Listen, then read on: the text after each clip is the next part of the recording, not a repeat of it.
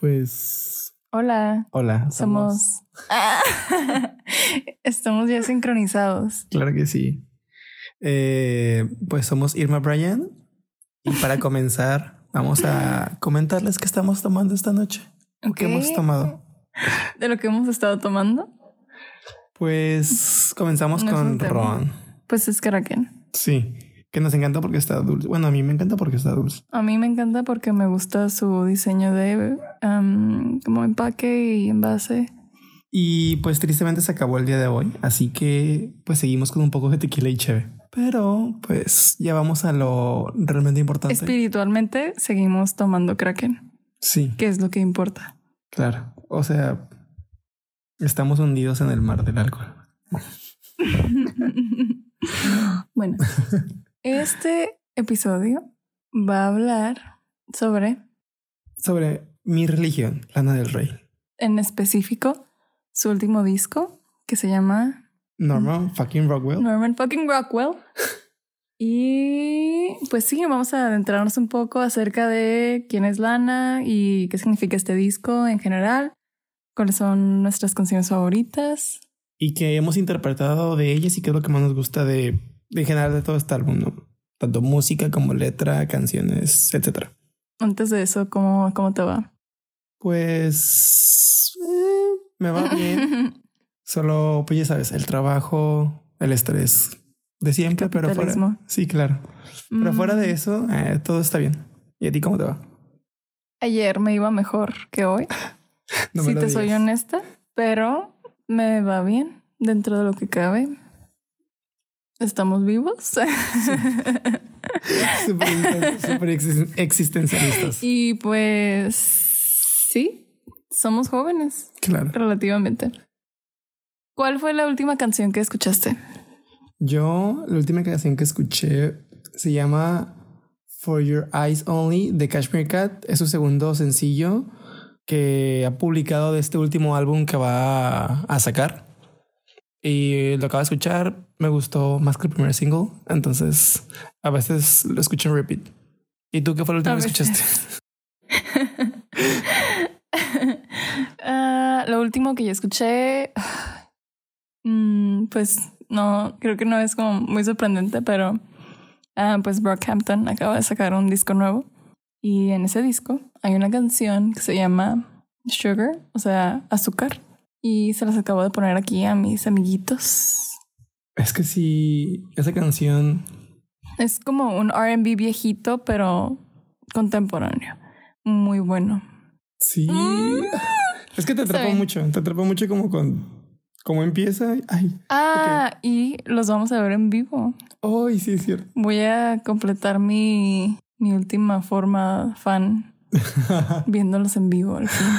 Estamos muy emocionados. Vamos a ver a Lana del Rey en vivo también. ¿Es verdad? ¿En octubre 11? Sí, esperemos que este episodio ya esté al aire o en publicado en internet para esas fechas. Mm, Pero sí. Me voy a esforzar para que esté antes fuera y todos sepan que vamos a ir a ver a Lana y nos manden buenas vibras. Estoy muy emocionado. Para que la conozcamos y quiera adoptarnos. Ay, sí, es nuestra madre. Bueno, hablando un poco de nosotros, pues los invitamos a que los invitamos a que nos den sus comentarios, retroalimentación, feedback, como lo quieren llamar, a través de Instagram, que es espectros.wav, o si quieren verse muy técnicos, pues nuestro correo es espectros.wav también, arroba gmail.com. Y pues cualquier cosa, duda, queja, comentario, felicitación, lo que sea, pues por ahí nos pueden contactar. Aclarando, no siempre vamos a estar tomando alcohol no somos unos alcohólicos. El próximo episodio vamos a tomarnos, no sé, unos tejuinos. Esto es como para tomarle confianza al micrófono. Y es el momento, lo que se nos antojó y lo que estaba en el Oxxo. Sí. y que nos gustaba también. ya comenzando con, con el tema de este episodio, que es Lana del Rey, dime cómo la conociste. La conocí porque una de mis mejores amigas me enseñó el video de Video Games, que fue creo que por el que se hizo famosa um, en prepa. Y me acuerdo que lo vi, escuché, me quedé como, ¿qué pedo con este amor? Como que lo ignoré y hasta después fue cuando ya me llegó así el amor por ella y por su disco.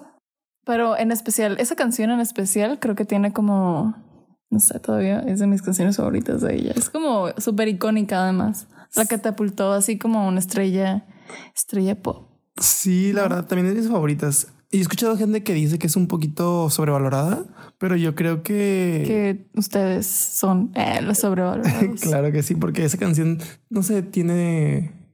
Tiene como todo lo que necesita para hacer lo que es. Tiene como todo lo que necesita para hacer lo que es. No me parece... Aunque soy muy... Decir algo sin decir nada, pero ustedes lo entienden. No me parece que ella sea una artista sobrevalorada porque en realidad no es alguien que suena mucho, no sé, como en la radio o en otros lugares en sí. Solo ella hace música como para ella misma y para sus fans. Y sí, y sí. Ella es como... ¿Saben quién sí está sobrevalorada? ¿Quién? Rosalía. Totalmente de acuerdo. Está bien. Ay, qué bueno. Pensé que ibas a decir que no. No, disculpa, pero yo la tengo atravesada. ¿En serio? Claro que sí. Qué interesante. Luego hay que discutir esto. Claro. Bueno. Aunque no soy bien, pero no importa. Ah, muy bien. Lana del Rey, su nombre de nacimiento, pues no es del rey, es Elizabeth Grant. Muy gringa esta muchacha. Neoyorquina. Ah, sí, de Nueva York.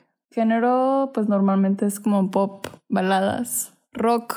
Sí. Ciertos elementos de rock. Tiene Rock mezclas- psicodélico. Tiene mezclas muy interesantes. Deberíamos de decir que la primera vez que intentamos grabar este episodio estábamos muy pedos y por eso Sí. no lo usamos. Sí, sí, sí. Fun fact. La primera vez que intentamos grabar este episodio, Ayer, ah, grabamos estando un poco bajo la influencia. bajo la gran influencia del alcohol, tomamos de más. Nuestra intención era estar tipsy, pero se nos pasaron las copas y estábamos muy ebrios, entonces estábamos balbuceando mucho, le dimos muchas vueltas al asunto. Entonces necesitábamos regrabar. O sea, fue divertido Sí, totalmente. Y para nosotros. Sí, claro. Bueno, la producción de este disco está principalmente, casi todo el disco en realidad está producido por Jack Antonoff y Lana del Rey. O sea, todas las canciones están producidas por Jack Antonoff y Lana del Rey. Ah, pero algunos otros que participan en algunas canciones son Rick Knowles, Dean Reed y Kieran Menzies. Cabe mencionar que Jack Antonoff es conocido Principalmente por estar en la banda de Fun. como baterista y después por crear individualmente Bleachers, que si no me equivoco ha sacado dos álbums, ¿no? Mm, O un álbum y un single, no me acuerdo. No sé, solo escuché el primero. Bueno, principalmente es conocido por Bleachers. Y bueno, ya hablando específicamente de este álbum, Norman Pincher Rockwell, Yes. pues sus géneros son soft rock, eh, rock psicodélico y pop psicodélico en general. Igual es difícil categorizar géneros en estas fechas, pero más o menos es lo que podemos decir de ello, ¿no? Sí, también creo que hay como mucha influencia folk Sí. en ella en general, ¿no? Algo que, que me gustó mucho de, de investigar más sobre este disco es que ah, ella menciona que antes el proceso creativo de sus discos era como algo muy solitario y que algo que caracterizó mucho este disco en particular fue que ya no, no fue tan solitario, ¿no? Era como ella rodeada de más personas y en un ambiente como más tranquilo. Y pues se me hizo que además quedaba, coincidía mucho con el tema de, de todo el disco, porque lo que ella busca, incluso hasta en la portada, es como cultivar un sentido de comunidad. Y pues por la, por primera vez en la discografía de Lana, ya no está ella sola en la portada. Está con, con alguien más, donde ella te está básicamente invitando a escuchar o conocer su música, su álbum, sus canciones. Y pues Ernest Hemingway dice que el mar eh, es el último lugar más libre del planeta. Y pues en la portada ella está en el mar, en un bote, invitándote como a ser parte de ello, ¿no? Con Duke Nicholson. ¿Y quién es Duke Nicholson? Es el nieto de Jack Nicholson, un actor muy popular, conocido principalmente, yo creo, por estar en la película de El Resplandor. Y pues sí, son, son compillas, entonces ahí salen los dos. Pero además como esta invitación de ella que entres a, a su mundo es también como una invitación a que seas más libre, ¿no? Por la misma analogía de que te está invitando a que vayas con ella al mar. Y el mar es el, el último lugar que es verdaderamente libre. Pero un poco acerca del título, porque se llama Norman fucking Rockwell, para los que no saben. Norman Rockwell es un ilustrador, un artista de los años 1800, 1890, si no me equivoco, a 1970. Ajá. Aproximadamente. Es alguien que es caracterizado por ilustrar el sueño americano. Se llama Norman fucking Rockwell, dándole una oda a este pintor slash ilustrador, porque en la canción de Venice Beach. es la primera vez que lo menciona en el disco y le pareció algo como adecuado, ¿no? Sí. Ahora sí, ya yéndonos al tracklist. La primera canción se llama igual que el álbum, Norman fucking Rockwell. Se llama así, porque así se llama el álbum. ¿Qué podemos decir de esta canción? Mm, Ok, lo primero que yo quiero decir de esta canción es que como inicia, la música que escuchas al principio, literal, al menos yo siento que me trae un recuerdo a una vibra del mar.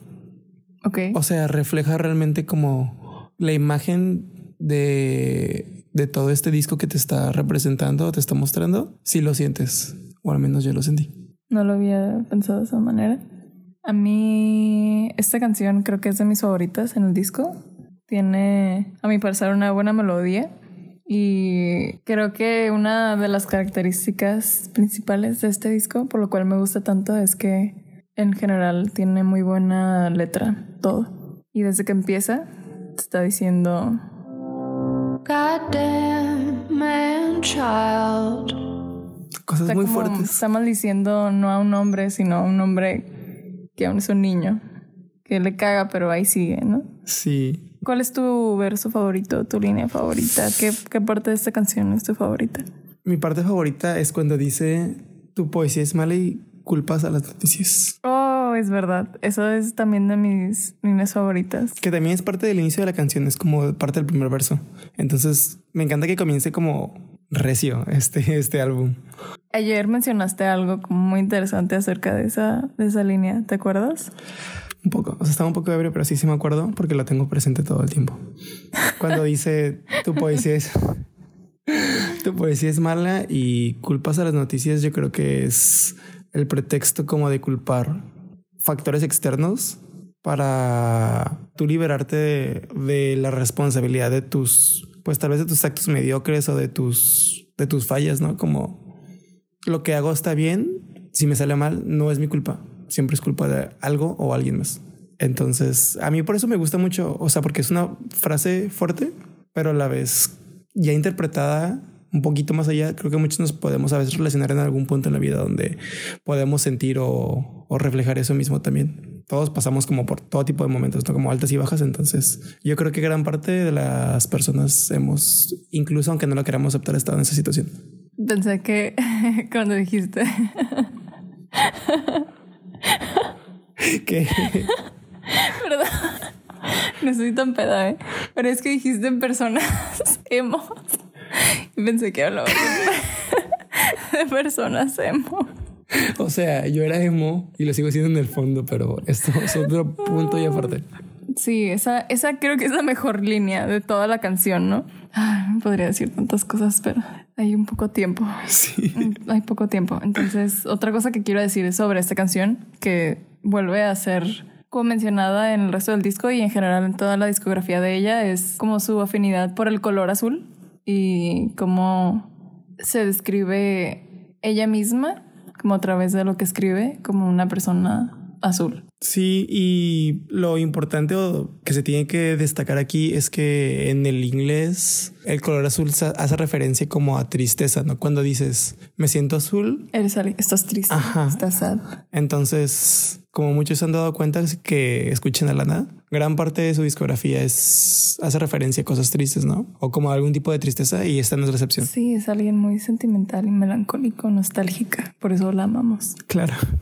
Continuando con la segunda canción de este disco, que es de mis favoritas. O sea, voy a decir que todas son de mis favoritas, porque la mayoría es de mis favoritas, pero esta en particular yo creo que sí está como en el top 2. Pero se llama Mariner's Apartment Complex. A mí lo que me encanta de esta canción es que empieza también muy, muy fuerte y me encanta la primera línea.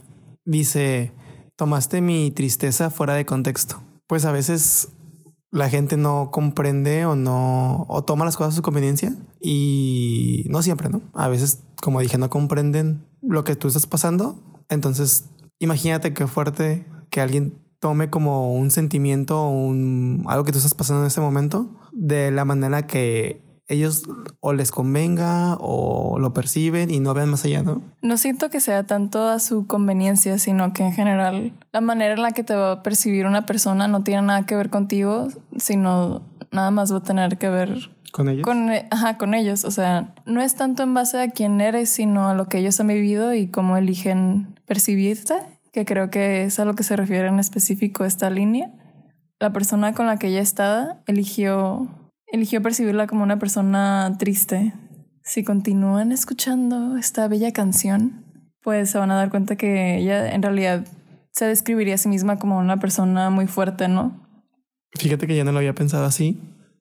Y regreso a lo mismo que he dicho anterior, anteriormente, que cada quien interpreta la música con respecto a lo que ha vivido y experiencias pasadas. Yo creo que es lo padre, ¿no? Como también de Lana del Rey, que tal vez como que tiene un contexto general. Pues en sí en la música, ¿no? Ajá. Por eso estamos haciendo esto. Pues aquí estamos, ¿no? Como para debatir o para dar a conocer nuestros puntos de vista sobre lo que interpretamos de cada canción y de cada álbum. Sí. Otra cosa que me gusta mucho de esta canción es que pues es la segunda en el disco y ella ya te está hablando en su letra que la dejes entrar ¿no? en tu mundo, que tú te adentres como al mundo de ella. Sea como un llamado de ella a sus relaciones personales o de ella a sus fans o no sé, tú, tú eliges ser como una persona que puede ser como un punto de guía o de referencia para alguien o de apoyo.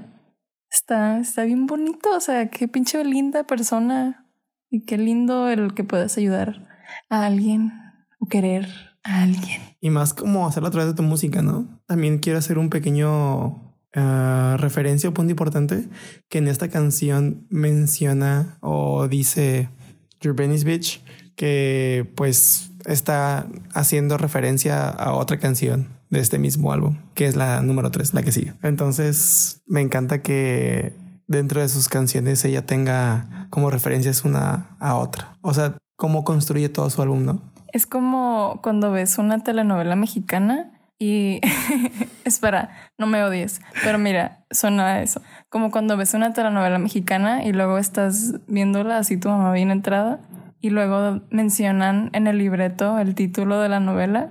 Ok. O sea, ¿te ha pasado? Sí. ¿Has visto las eficientes novelas? Es algo que me parece muy castroso, Sí. pero me recuerda a eso. Pero lo padre que no, no lo hace al menos como con su misma canción. Menciona como el mismo Sí, título. es una referencia, ¿no? Ajá. Tiempo. ¿Cuál es tu verso favorito, tu línea favorita, tu parte favorita de la canción melódicamente o solamente en cuanto a letras? Pues en general creo que lo que más me gusta es el principio que dice You took my sadness out of context y ya como línea cuando dice que interpretaste mal mi, mi amabilidad como una debilidad. Sí, Yo creo que también es algo importante que todos debemos de, de darnos a la tarea de ser más empáticos que la amabilidad no siempre es una debilidad. Al contrario, mucha gente lo ve así. más bien no es. nunca. O sea, ser vulnerable nunca es un signo de debilidad, todo lo contrario. Es, ocupas mucha como fuerza o, Sí, o valentía. totalmente, sí. Valentía Claro para sí, ser vulnerable ante los demás. Yo como una persona externa a Lana del Rey, que no, no soy fan, pero estaba leyendo la letra de esta canción de Mariners Apa- Apartment Complex, siento que al final, o sea, no lo dice explícitamente, pero la idea que trata de dar a entender es que, que muchas veces tenemos eh, como esa idea errónea de que podemos cambiar a las personas y que vamos a hacer todo lo posible y queremos Hacemos hasta lo que no por cambiar a alguien y por tratar de decir como es que por mí va a ser diferente, por mí va a ser lo que debe de ser o quien debe de ser o quien yo quiero que sea. Y al final de cuenta no dice eso en la canción, pero creo que es una referencia para que después es cuando se da cuenta, como sabes que, o sea, simplemente a veces por más que trates no puedes cambiar a una persona si esa persona quiere cambiar. Ese fue Brandon. Y pues creo que es algo como que yo tampoco había pensado, pero es bueno escucharlo. Un último comentario respecto a esta canción. Es que ella le escribió durante un tiempo que estaba viendo a un tipo, cuando como ya habían regresado enfrente de sus departamentos, y le dijo como, creo que estamos juntos porque somos muy similares, que los dos estaban como muy ¿Jodidos? como muy jodidos. Y ella en ese momento ni siquiera se sentía de esa manera. Fue como algo que le parecía muy triste. Y regresamos a que tú tomaste mi tristeza fuera Sí, de contexto. pues sí, totalmente. Entonces, en ese momento ella ni siquiera se sentía de esa manera y solo fue como, va todo, no te proyectes en mí, bye. Qué chafa, pero pues qué interesante, ¿no? Sí. Continuando con otro de los sencillos de este disco. Venus Beach. Ok. Esta canción yo creo que es una pieza maestra, pero tanto su voz como los instrumentos que son tocados para este sencillo te arrastran como a, a su mundo, como que te toman y te llevan con ella misma. A mí se me hace que es como algo, entre comillas, bastante diferente a lo que ha hecho. ¿Cuál es tu línea o tu parte favorita de toda la canción? Ah, me la pones difícil, pero me gusta mucho melódicamente cuando dice estoy fresca fuera de cosas que me importan. No sé cómo traducir eso. Fresh out of facts forever. Solo dilo. Y me gusta mucho también que dice como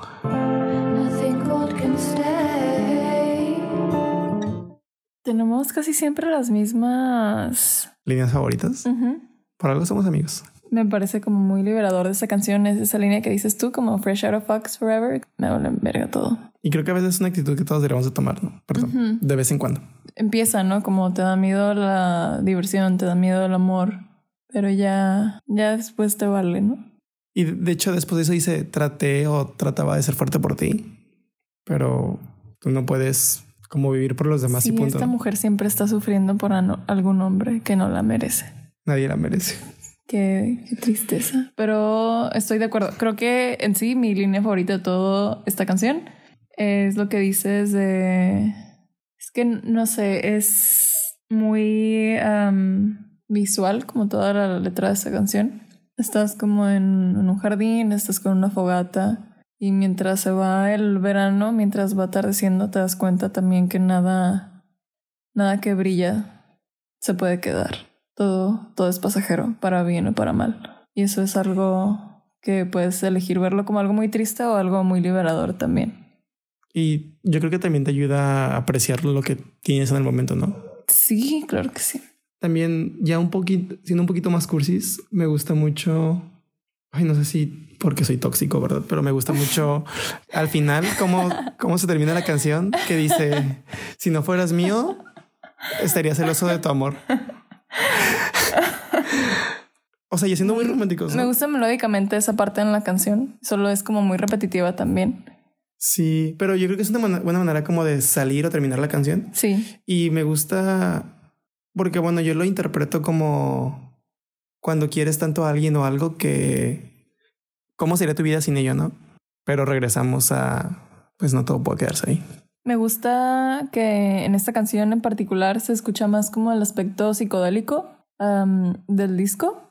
Y tiene un puente muy, muy, muy, muy bueno. Y es importante destacar que muchas personas no aprecian como la parte únicamente musical o instrumental de las canciones que a veces te ayudan como a, a sentir más. Debo, esta es mi parte, como mi contribución controversial, pero me parece como un poco mediocre el Jack Antonoff en su guitarra en este interludio de la canción. Me, me agrada en sí, también es de mis canciones favoritas, pero creo que podría haber sido mucho mejor como su aportación Yo, en esta parte. yo- No, no se me hace la gran cosa. Pero es como toda una vibra, ¿no? Como que todo este disco en sí es un, un mood. Sí, es que yo lo veo como el hacerlo más tal vez complejo o más profundo ah, o más trabajado. A lo mejor le quitaría como esa parte psicodélica que está tratando de representar y a mí una vez más me recuerda como a, a las olas del mar, al menos a mí. Entonces me recuerda como a la sencillez como una analogía de estar con los ojos cerrados en el mar escuchando cómo las olas van y vienen. Al menos yo a mí por eso me gusta porque me hace sentir eso. Estoy de acuerdo en que eso te transmite. Solo pienso que pudo haber hecho un mejor trabajo en esa parte. Y es Pero válido. Es válido. Es Todo es válido. válido. Díganos qué les parece esta canción. Sí. ¿Les caga? ¿Se les hace muy larga? Bueno, Pero vamos. bueno. sigue la canción. La, la canción número cuatro de este álbum, que es Fuck It, I Love You. No es la tres. No, Venice Beach, Venice Beach es la Ah, sí, es cierto. Es de verdad. Esta canción me encanta, me encanta mucho. Esa canción también es de mis favoritas. La verdad, esos cuatro eh, son mis favoritos. O sea, yo sí, todas son mis favoritas. Casi todas. O sea, empezando. Lana está así drogándose otra vez como siempre, ¿no? Y, y se da cuenta que la manera en la que ella vive es tóxica para ella misma, pero no puede parar porque le encanta. Ella está totalmente entregada a su estética y a su estilo de vida, lo cual es algo muy admirable. y Pero cuídense. sí, o sea, no, no se vayan por el, el mal camino. Pero yo creo que en esta canción su, su referencia a quién ama no es realmente un quién ama, sino a qué ama. Y ese que ama es como ese sentimiento que le da lo que sea que esté viviendo, ¿no? Y me encanta que dice que como me moví a California, pero solo es un estado mental donde al menos yo lo interpreté como lo que estoy sintiendo realmente no es algo 100% natural, es como sintético, por así decirlo. No sé cómo, no sé cómo describirlo, pero simplemente me encanta que hace referencia como a, cosas neones que yo siento que es un- su manera de, de describir aquello que le da ese, ese feeling. Quiero agregar que mi, mi línea favorita, como de toda la canción, es justo después de lo que están hablando de California, que resulta que donde sea que vayas te llevas a ti mismo contigo. Hay una película que me gusta mucho que se llama Desayuno en Tiffany's, que es obviamente muy popular, pero mencionan algo similar, como no puedes escapar de ti mismo. Entonces, pues tienes que aprender a vivir contigo mismo, ¿no? Me gusta mucho esa parte en cuanto a la letra, lo que significa, pero una de mis partes favoritas en toda la canción, además de el bellísimo coro donde solo es ella como armonizando consigo misma, igual como ya lo había mencionado antes, su voz es lo que en realidad lleva todo el peso, aunque es, es de verdad es un coro muy muy hermoso. Pero me encanta como todo el layering, ¿cómo se dice layering? Las capas. La parte de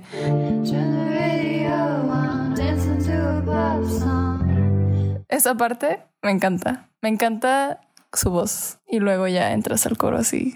Cántalo. No puedo. Dilo, dilo. Fuck it, I love you. y además, o sea, el coro en sí es como un, como fuck it. Como ya, no, no importa. O sea, déjate, déjate llevar por lo que sientes. Me gusta, punto. Estás aquí por un tiempo corto, como que, ¿qué tiene? Vive tu vida, mm, siente lo que debes de sentir. Y a mí lo que más me gusta, bueno, de las líneas que más me gusta la canción, por lo que representa ante toda la canción, cuando dice, resulta que California era más que un estado mental, que lo, lo veo yo como, te das cuenta que mm, realmente no, no, a veces no solo lo que te imaginas, pero como que está ahí y nunca lo lograste, nunca lo lograste apreciar o, o percibir o, o valorar. Entonces, en este caso yo lo interpreto que logró tenerlo todavía, ¿no? Pero a veces es muy tarde. Cuando te das cuenta que California es más que estado mental, puede que ya es muy tarde para disfrutarlo o para apreciarlo, para vivirlo. Y pues me gusta que aquí de alguna manera te interpreta que le tocó vivirlo, ¿no? Le tocó apreciarlo, le tocó disfrutarlo, le tocó, no sé, le tocó. Punto. Uh, ¿Qué le tocó? La siguiente canción en el disco es una es un cover de una canción que se llama de la misma manera, Doing Time, de una banda que se llama Sublime. A Lana le gusta mucho esta banda. Lo particular no puedo decir que tenga una afinidad hacia ellos, pero me parece que es un buen cover. Yo le soy honesto, no había escuchado a Sublime como tal. O sea, había escuchado específicamente partes de esa canción como en otras, en otras, a lo mejor en algún, en la radio, en alguna película, no sé. He escuchado el, el comienzo de la canción, pero me gustó lo que hizo y cómo lo hizo, porque yo creo que no cualquiera puede hacer un cover de manera exitosa. Tal vez sea porque no soy fan de, su, fan de Sublime, pero me agradó cómo, cómo quedó la canción al final. Es un cover, ¿no? La- Sí, sí, sí. No, no. La versión de Sublime. ¿También es un cover? También es un cover. Oh, no sabía eso. The more you know. La canción que sigue, de hecho, es Love Song, la, una canción de amor, porque ella es una persona muy romántica. Esta canción está básicamente toda está hecha, más bien narrada del punto de vista de ella y de su, de su chico y cómo viven su, como su relación dentro del carro de este. Y me parece una canción muy bonita. Es como una super mega balada. Es, muy sencilla. Siento que es algo como más similar a lo que ella ha hecho antes también. Es como ella entregándose otra vez totalmente a una Siendo- persona. siendo vulnerable de nuevo. Y yo creo que, yo creo que pues hace una referencia súper directa a esto cuando en una, en un verso de la canción dice, ¿es seguro ser realmente quién soy? ¿Quiénes somos? Es una canción muy romántica. No, no me considero una persona romántica para nada, pero aprecio como su sensibilidad. Sí, y a lo mejor por eso no, no soy tan apegado a esta canción. A mí me gusta mucho melódicamente, se me hace, se me hace muy tierna, como llena de esperanza. Continuando Vamos a Cinnamon Girl. yo creo que otra canción que nos encanta. Esta canción... Cinnamon Girl tiene su nombre por una canción que se llama de la misma manera de un cantante, de un artista que se llama, cantautor, que se llama Neil Young. También tiene una canción que se llama Cinnamon Girl. Esta canción no es un cover, solo tiene el mismo título. Esta canción a mí me encanta porque cada vez que la escuchas sientes que, que te llega más. Sí. Musicalmente hablando, No, o sea, todo, además de la todo, letra, todo lo que pero dice. musicalmente hablando te, te llega, te llega y te llega de nuevo y te llega más y te llega más y cada vez te golpea más fuerte. Pero ah, la letra de esa canción también es, es impactante. ¿Qué es lo que más te gusta de lo que ella dice aquí? Ay, Si es el mismo que a mí, te tienes que tomar un shot de tequila el próximo episodio. de tequila no te lo puedo asegurar porque el tequila y yo somos enemigos, pero de otro shot de otra cosa sí te puedo tomar. Mm, Pero- ¿De whisky? Preferiría de ron o de Jagger. No, no está para ti elegirlo. Te estoy dando dos opciones. Ok, creo que prefiero el whisky que el tequila. Ok, Definitivamente. ok. Vas, ¿cuál es tu línea favorita? A ver, déjame tomar un pequeño recuento. Yo ya sé. Ay, es que creo que es lo más, tal vez cliché o más básico de la canción. Dentro de esta canción tan impactante, fuerte y poderosa, estoy esperando que no sea la misma, porque no quiero tomar ese shot. Pero me gusta desde que dice, hay cosas de las que quiero hablar, pero es mejor no dar. Como Ay, ya, perdón. cuando me tomas sin lastimarme, serías el primero en hacerlo. Espera, dices lo de There's things I want to say to you, but I, I'll just let you live. No, me gusta más cuando dice, there's things I want to talk to you, but better not to give. Ah, ok. Es diferente. Te acabas Sí. de salvar. mi, mi parte favorita de esta canción, bueno, una de mis líneas favoritas de esta canción es eso, que dice que hay cosas que, que todavía quiere decirle a esta persona, pero nada más lo va a dejar vivir. Porque, o sea, como alguien que muchas veces no piensa y solo actúa, es un poco difícil como detenerte a ti mismo y, y hay veces que no te quieres quedar con las ganas de decir algo, de hacer algo, pero a fin de cuentas es mejor dejarlo ir y ya. Y es difícil, Sí. pero creo que te hace bien a veces, a veces está bien. Sí, sí es muy difícil y yo creo que no tengo tanto problema yo. Me pesa, pero no es un problema tan grande que yo tengo. El mejor no lo digo para pues dejarte vivir, no como que ya quedó. Mi me, me identifico más con hay cosas que quisiera hablar, pero es más como prefiero no hacértelo saber. Ujú. Ah, Creo que en- tiene un poquito de perspectiva, no tanto en diva, sino como no, no le veo el punto como decírtelo porque tal vez ya sé que tú no le vas a tomar importancia o para que no lo veas como algún tipo de chantaje o manipulación, como si te lo digo, yo percibo que tú lo vas a percibir como, ay, me lo dice por tal, tal, tal, entonces como que es para sucumbir ante sus ante sus chantajes, ¿no? No sé, no sé, tal vez yo me estoy yendo más, más personal, pero, pero creo que tiene un poco como diferencia este, esta frase una con la otra te salvaste. y estoy muy agradecido de haberme salvado, la verdad. Ok.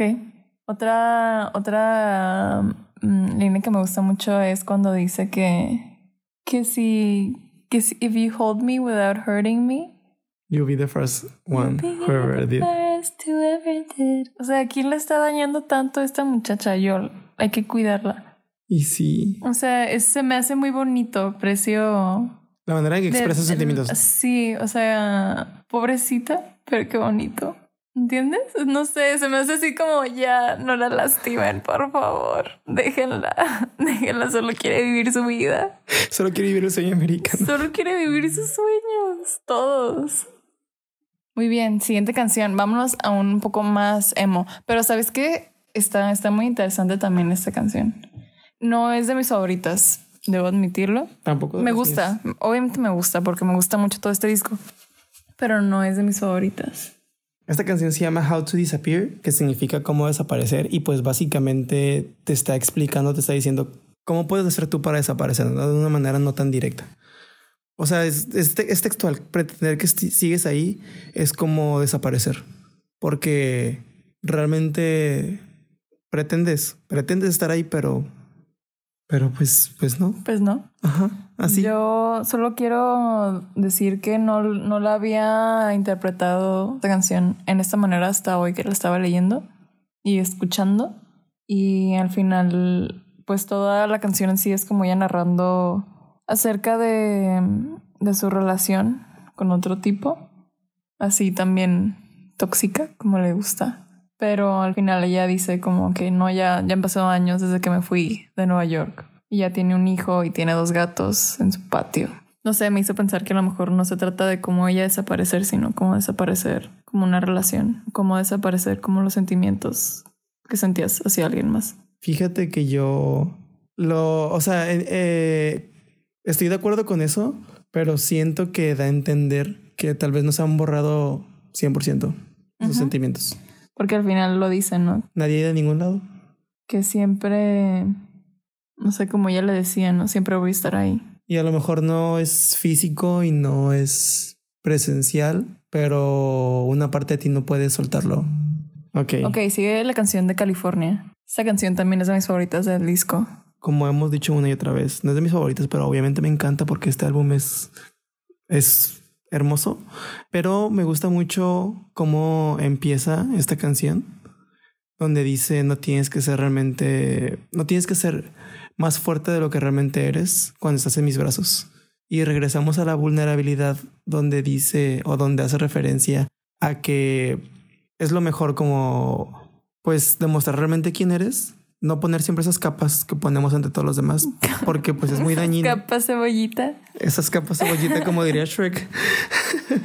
pero, pero sí, me, me gusta mucho que hace esta referencia a no, a no siempre cubrir o realmente quién somos y sacar como todo eso que traemos dentro porque es bueno desahogarse y es tóxico no hacerlo. También esa, esa línea en particular se me hace muy tierna. Está como yo te cuido chiquito, como no te preocupes, confía en mí. O sea, Aquí estás como en tu safe space, ¿no? en tu espacio seguro sí, conmigo. eso, sí, ay, qué, qué hermoso.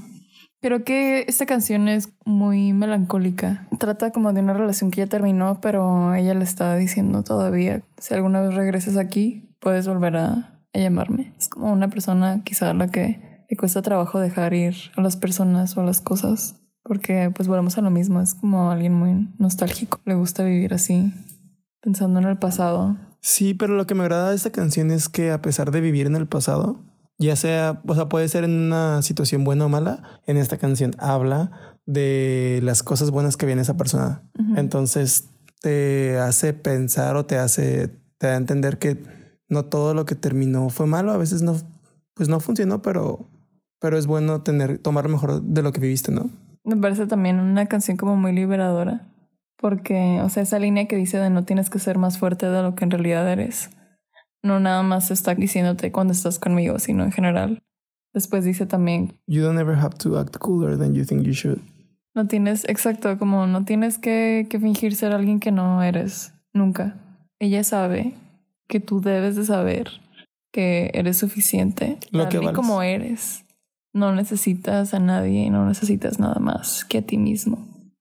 Tal vez no estés en relaciones tan tóxicas como Lana, pero, Pero valórate. pero vive tu vida como quieras y ya.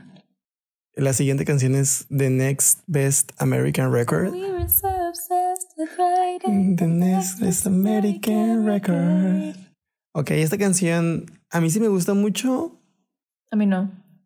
pero pues una vez más está dentro de su de su obsesión con alguien y Qué yo sorpresa. Sí, ¿verdad? Qué raro con esta mujer tóxica pero hermosa que la tienen tan lastimada. Eh, yo lo que interpreto de esta canción, ah, bueno, cuando dice que están obsesionados con escribir el mejor, el siguiente mejor récord americano, cuando hace mención a esto y después dice que solo quiero ir de fiesta contigo, me has, me hecho sentir lo que nadie me ha hecho sentir o que no sabía que quería, yo interpreto una vez más con esta mujer que le ha encantado tanto como lo que experimentar con esto nuevo que lo idealiza. Entonces está como tan adentrada en lograr ese, llegar a ese top o a ese, como a ese máximo de, de felicidad o de una relación que pues se obsesiona con, se obsesiona con llegar a ello, pero realmente es más su percepción de, de lo que siempre había querido que no sabía que quería. Sí, una que también es de mis favoritas. The Greatest se me hace una muy, muy, muy buena pieza. Más porque toda la instrumentalización de la canción la hace ver como muy grandiosa, como lo di- dice su nombre. Siento que, que también se usa aquí, se lo usa mucho. Y creo que en específico en esta canción plasma muy bien la realidad fallida que viven las personas ahorita en Estados Unidos que quizás se fueron ahí como en busca de un sueño y se dieron cuenta que, que no está o no está de la manera en la que en la que quizá creyeron como en un inicio. Y una de mis líneas favoritas es cuando dice que la vida en Marte ya no es nada más una canción. No sé, es algo que te trae mucho del pasado, cómo se creía que era la vida en Estados Unidos y cómo es ahorita de decepcionante.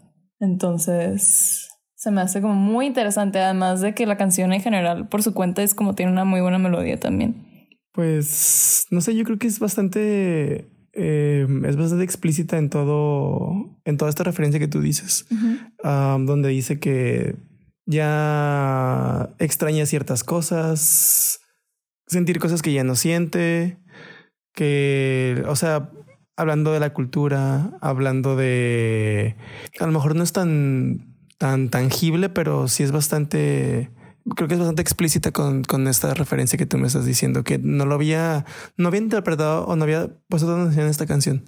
Pero pues lo dice, ¿no? La, la, la pérdida más grande de todas, de su sueño americano, de su libertad, de su, de lo que creía que iba a tener o lograr y se da cuenta que pues la vida no es, o al menos ahí, ¿no? La vida no es como realmente esperaba.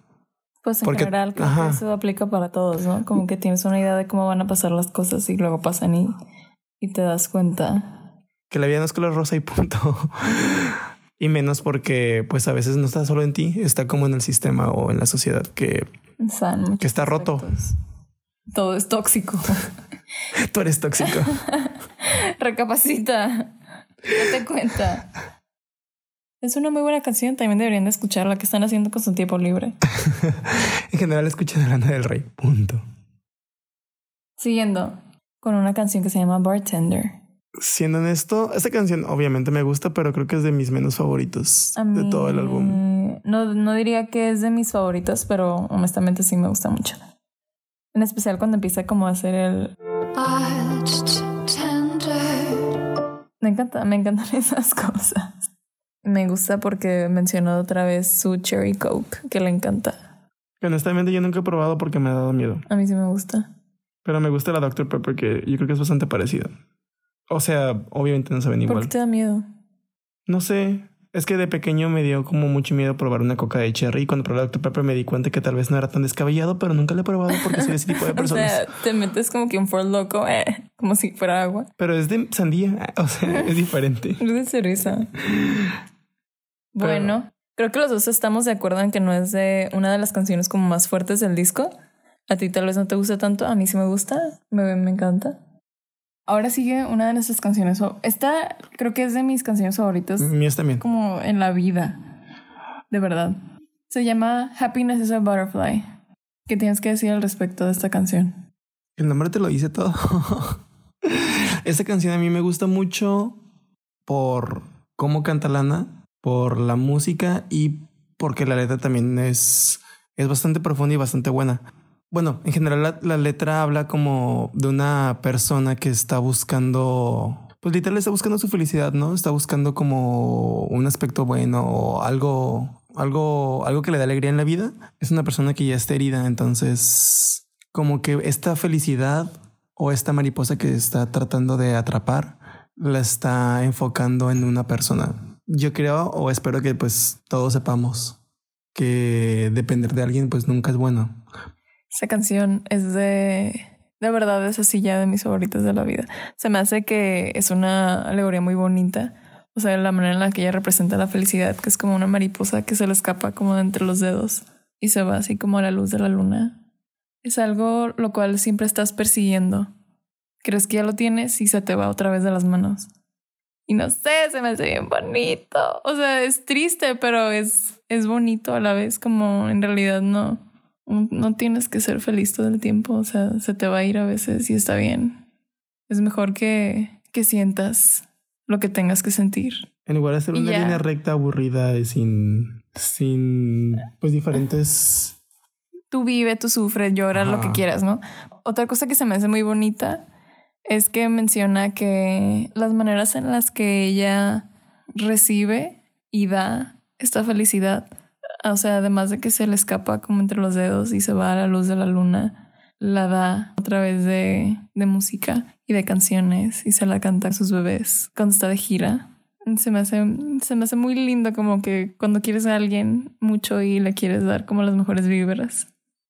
Ay, esta mujer es un mundo completo que nos está abriendo o nos está compartiendo como toda esa belleza que tiene atrapada dentro de sí, nos la está dando a través de sus canciones y no lo estamos valorando lo suficiente porque es poesía pura, como ya dijimos al principio de, de este, de este episodio, ¿no?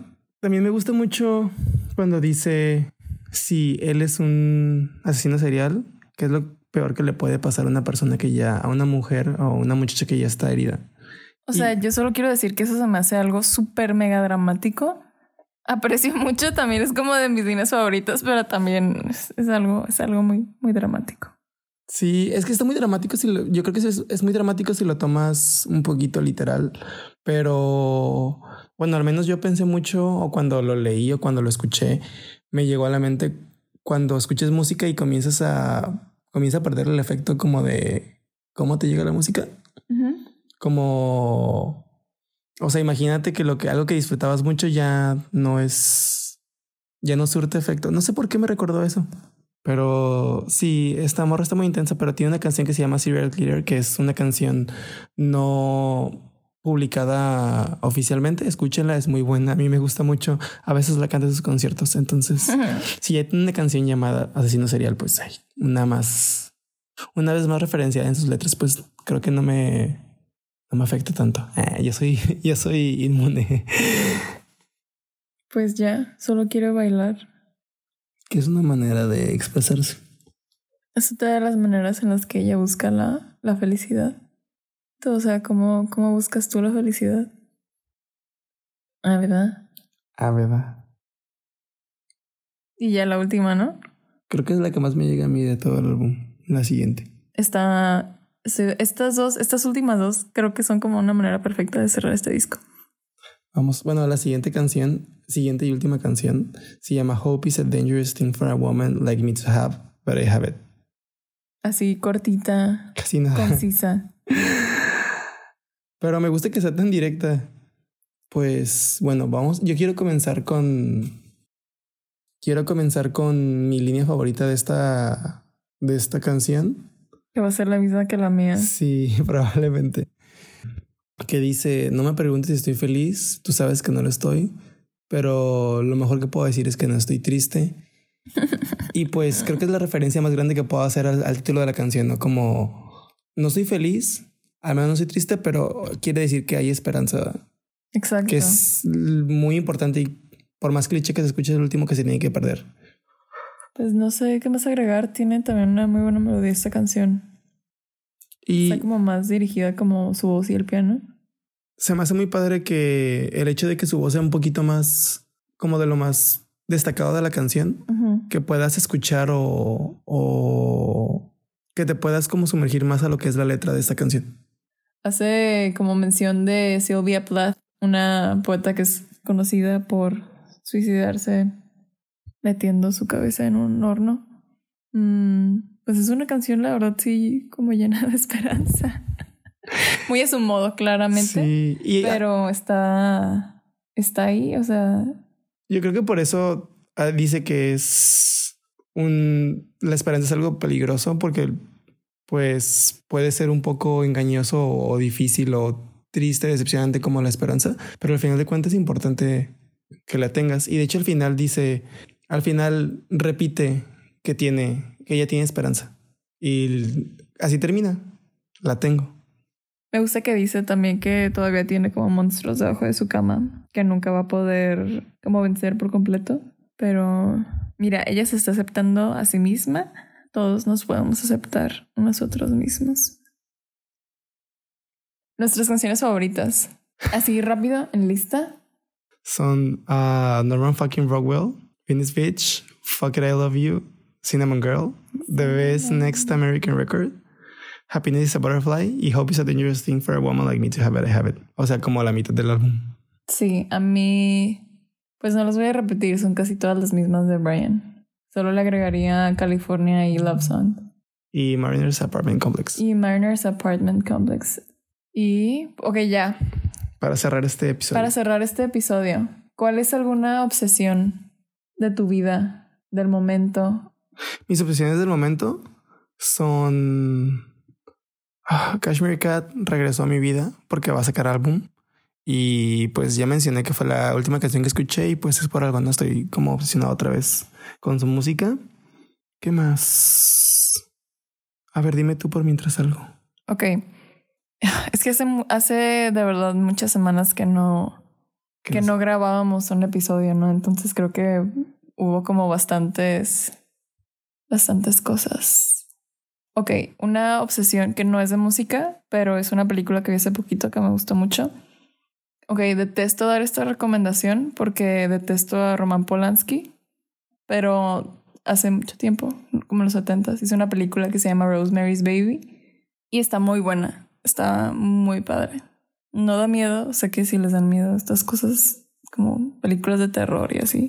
No da miedo de verdad, pero está, está buena. Tiene también muy buen diseño de vestuario. Música, creo que solo quería mencionar, solo quería mencionar entre muchas cosas. Creo que pues el nuevo disco de Brockhampton sí me gustó. Obviamente este disco de Lana también me lo he pasado escuchándolo.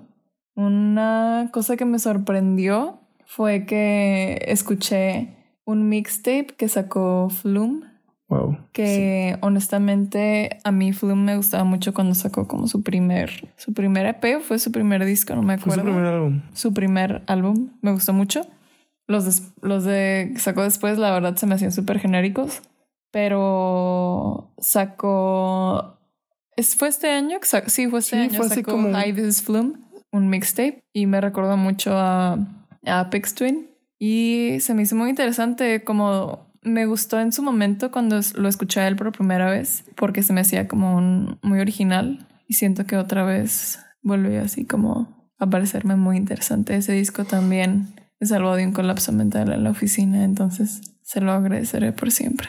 Yo también amo a Flume y también lo conocí con ese primer álbum y me encantó. yo no lo amo pero lo respeto. Yo sí lo amo, pero este, pero este mixtape también me sorprendió porque creo que lo sacó junto con un EP. O sea, como fechas parecidas, y no es que los mismos días. Entonces el EP es un poquito más básico o genérico, como, como dices tú, pero ese mixtape sí. no he escuchado el EP la verdad Hay una canción que a mí me gusta mucho porque, pues, sí soy medio básico. a es uno veces. que tiene como un montón de Caras, bocas Sí. No lo he escuchado Ok, la canción que me gustó se llama Friends. Las otras dos eh, no tanto. O sea, están padres, pero no me, no me marcaron. La de Friends sí me gustó, pero es que ese mixtape es muy diferente a lo que ha sacado últimamente. Entonces, por eso yo creo que resaltó bastante. También el disco de Ventura de Anderson Pack está muy bello. Me gustó mucho. Me encanta Anderson Pack, lo amo. A él sí lo amo bien machín. ¿Qué género es? Ah, como R&B. Honestamente no sé si te va a gustar, pero me encanta. Y entre más, entre más lo escucho, más me gusta. Yo no me acordaba. Me acabo de, Ya sé, viste Willow Smith y te acordaste. Claramente. Déjame decir esto antes. Ok. Mira, ok, ya sé lo que vas a decir. Y tengo la contraparte porque cuando sacó Willow su disco, pues me encantó. Y siento que, bueno, ya ahora sí, luego No, voy no. a decirlo yo. Termina, termina. Pues tú vas a decir que te gusta mucho el de Jaden Smith, ¿no? Sí. Yo desde que Jaden Smith, sacó su primer álbum que fue um, Siren, me gustó mucho y ahora sacó Aries, que es su segundo disco. Y pues también me encantó. Pero yo creo que lo que más me hizo ser fan de Jaden Smith como, como un artista, como una persona famosa, es que comenzó a dar comida gratis a gente sin casa en Estados Unidos, en Los Ángeles específicamente. Digo, no, no creo que sea la primera ni la última persona y espero que haya muchas más personas que lo hagan, pero pues no, lo- no lo esperaba, no sé, y solo me agradó como ver una buena acción. Son interesantes esos hermanos. Sí, Siento yo en específico con el disco de Willow como que alinea mis chakras. Si estoy en conflicto, escucho ese disco y me relajo. es que la voz de Willow es muy particular y es, es bastante agradable al oído, además de todo su talento y pues lo que creó en su, en su música. ¿Eso fue un álbum o fue un EP? Pero bueno. No, es un disco. Sí, es un disco. Bueno, pero sí, sí es muy talentosa. Yo la verdad no soy el fan número uno de Willow. Creo que soy más fan de, de Jaden. Pero me encanta que siempre hagan colaboraciones. ¿Alguna recomendación que les quieras dar a las personas que lleguen a escuchar este miserable podcast? Probablemente sí, pero no me llega a la mente en este momento. Dame un segundo. sí. Yo sí, mira, escuché en Sugar de Brockhampton. y también, también vayan a ver Midsummer al cine. Sí, yo no he visto esta película, pero la voy a ver la siguiente semana. Y de solo ver el trailer, yo creo que me, sé que me va a gustar. Espero, ¿verdad? No, que no me decepcione. No te va a decepcionar. Y si les gusta el RB, escuchen todo lo que ha hecho Anderson Pack. Es un guapo. Oh, espera. Otra cosa más. Denos, denos su feedback. Díganos qué les pareció este episodio. Díganos si les gustaría escucharnos hablar de, de algún artista, de algún género en particular. O alguna manera en la que podamos hacer este, estos podcasts o esos episodios más interactivos. O qué les gustaría escuchar, saber o lo que gusten. Brandon, ¿se nos olvida algo? Bueno, ¿qué es todo? Ok. Bye. Bye, nos vemos.